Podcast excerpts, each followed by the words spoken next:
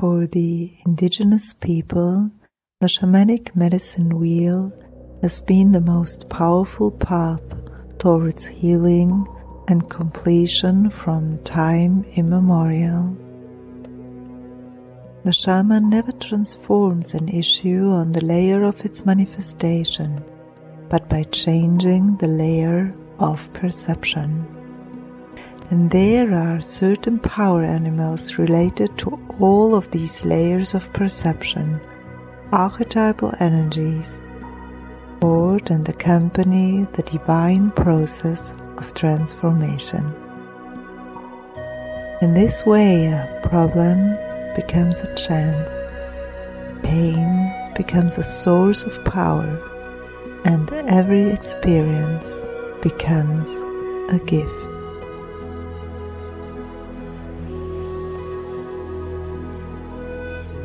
We start in the south with the archetypal energy of the snake. In many cultures, it is the oldest symbol of healing. In our culture, the rod of Asclepius, a symbol of the medical estate, is inwinded by a snake.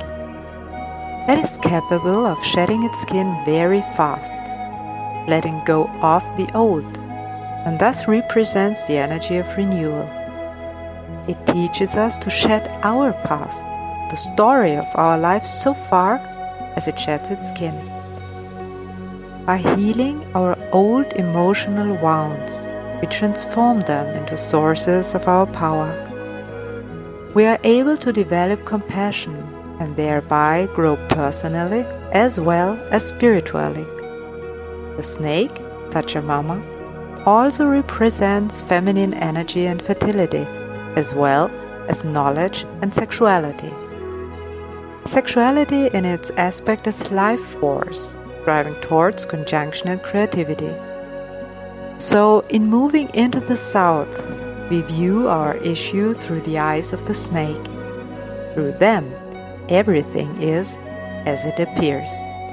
Without judging, without evaluating, we look at the situation with whoever and whatever that we want to transform as it presents itself in a now moment, with every aspect it encompasses.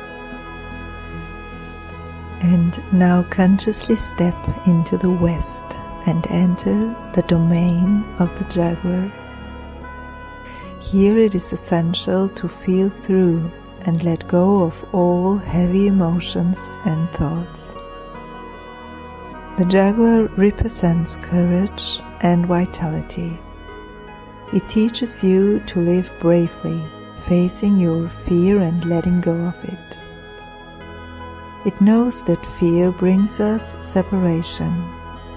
Fear separates us from ourselves, from nature, and from spirit, because fear is the absence of love.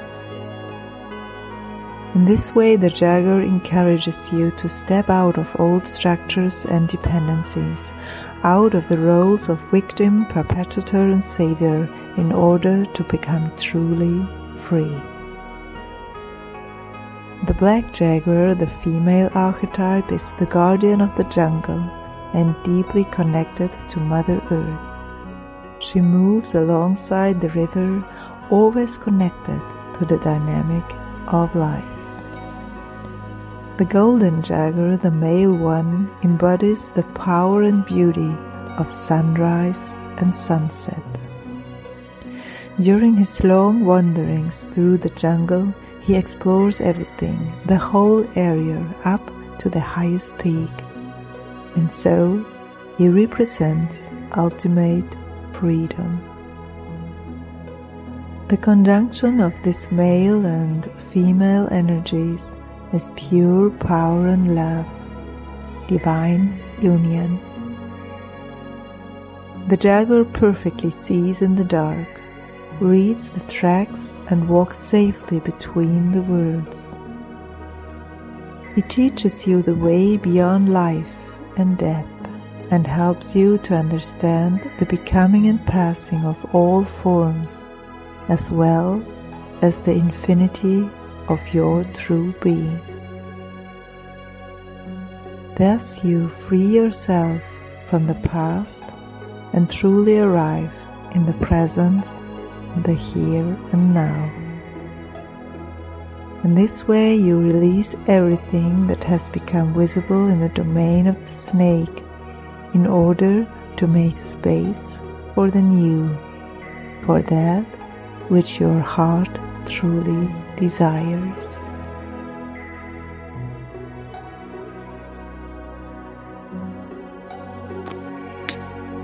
After the archetypal power of the jaguar has devoured the old, all that had to be released, all that had to die, we step towards the north and thereby into the archetypal power of the colibri. It connects us to our ancestors and reminds us of our ancient knowledge. Being a very small bird, it is not optimally equipped for traveling long distances. And still, it embarks on the long journey from Brazil to Canada every year. In doing that, it answers an inner call without asking itself how it will acquire its next meal or if it is even capable of succeeding in its task. It teaches us to hear the call of our soul clearly after having done our healing work in the south and in the west, and to answer it. To courageously embark on our own hero's journey.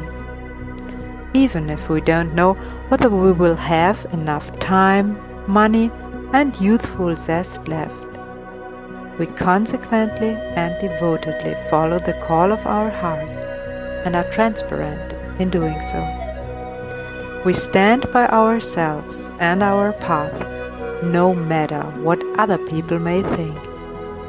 With the help of the colibri, we can accept our previous experiences as important parts of the journey of our life.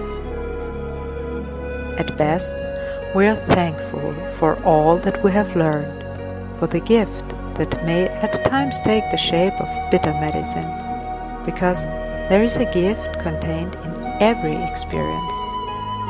The attitude, it is as it is, enables us to stop fighting and defending ourselves, externally as well as internally. Thus, we are capable to step into our true being and to surrender to life.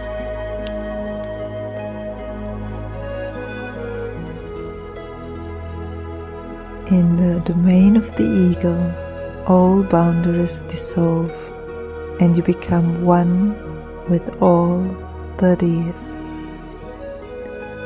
The mighty eagle connects you to wisdom and to the knowledge that you are the creator of your life.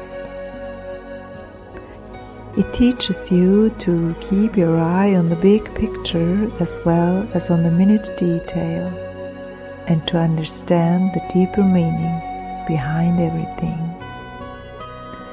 With a vision in your heart, you learn to trust and to fly wing to wing with a great spirit. Here you dive deeply into the plethora of all possibilities and bring to life your heart's deepest and truest visions.